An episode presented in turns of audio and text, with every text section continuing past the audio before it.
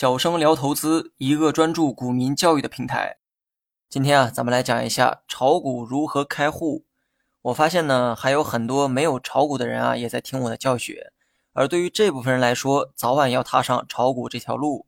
但炒股呢，对于国内的老百姓来讲，还是一个比较冷门的领域，导致很多人呢都不知道该如何开始这件事情。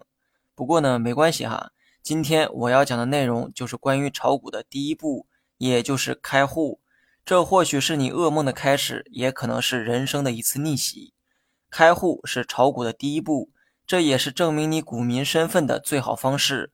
那么这里指的开户啊，是指证券账户，或者叫股票账户啊，也可以。你只有开立一个属于自己的股票账户，才可以自由的买卖股票。那么这个账户你可以理解为专门用来投资股票的账户。开户之后呢，你其实会有两个账户，分别是资金账户和股东账户。你可以简单理解为前者是用来存钱的，后者是用来存股票的。如果觉得麻烦，你就记住股票账户就行了，因为这些呢都会在你开户的时候同时注册，营业部的工作人员会帮你处理好一切。开户的第一步是要找一家券商，券商呢，也就是证券公司。小白啊，不要觉得证券公司离我们很遥远，那是因为你之前没有炒股的缘故。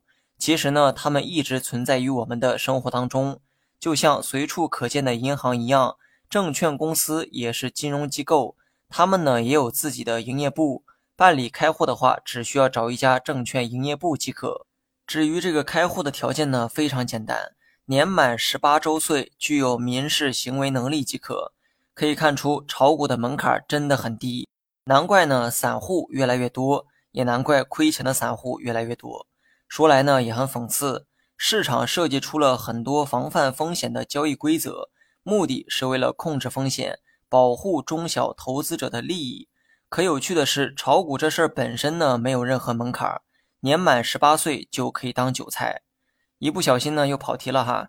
满足开户条件之后，你就可以找一家证券公司办理开户的业务。在这里啊，我还要强调一点，由于近些年呢，互联网业务啊越来越普及，很多金融业务都可以在网上进行，开户也不例外。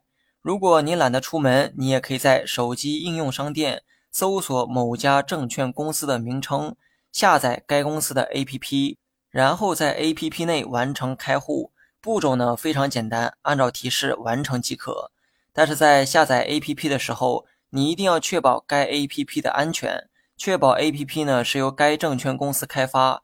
那么这一点啊，年轻人呢应该都有能力分辨。如果你不具备这样的常识，那我建议你啊直接打客服进行确认。如果还是不放心的话，建议直接到营业部去开户。开户的问题呢都讲完了哈，但有些人呢一定会苦恼另外一个问题。那就是具体选哪家证券公司开户比较靠谱？我的答案呢是都比较靠谱，但新手呢一定要切记，证券公司不同于投资公司、财富管理公司等等这一类公司，法律上不具备开展开户业务的条件，所以呢要谨慎的去辨别。如果你无法区分这些，我在这里啊说几个券商供大家参考，比如说中信证券、海通证券。平安证券、国泰君安、华泰证券、东方财富等等等等，这些呢都是较为知名的大型券商。最后说明一下，我这个可不是打广告哈，只是给小白做一个参考。好了，本期节目就到这里，详细内容你也可以在节目下方查看文字稿件。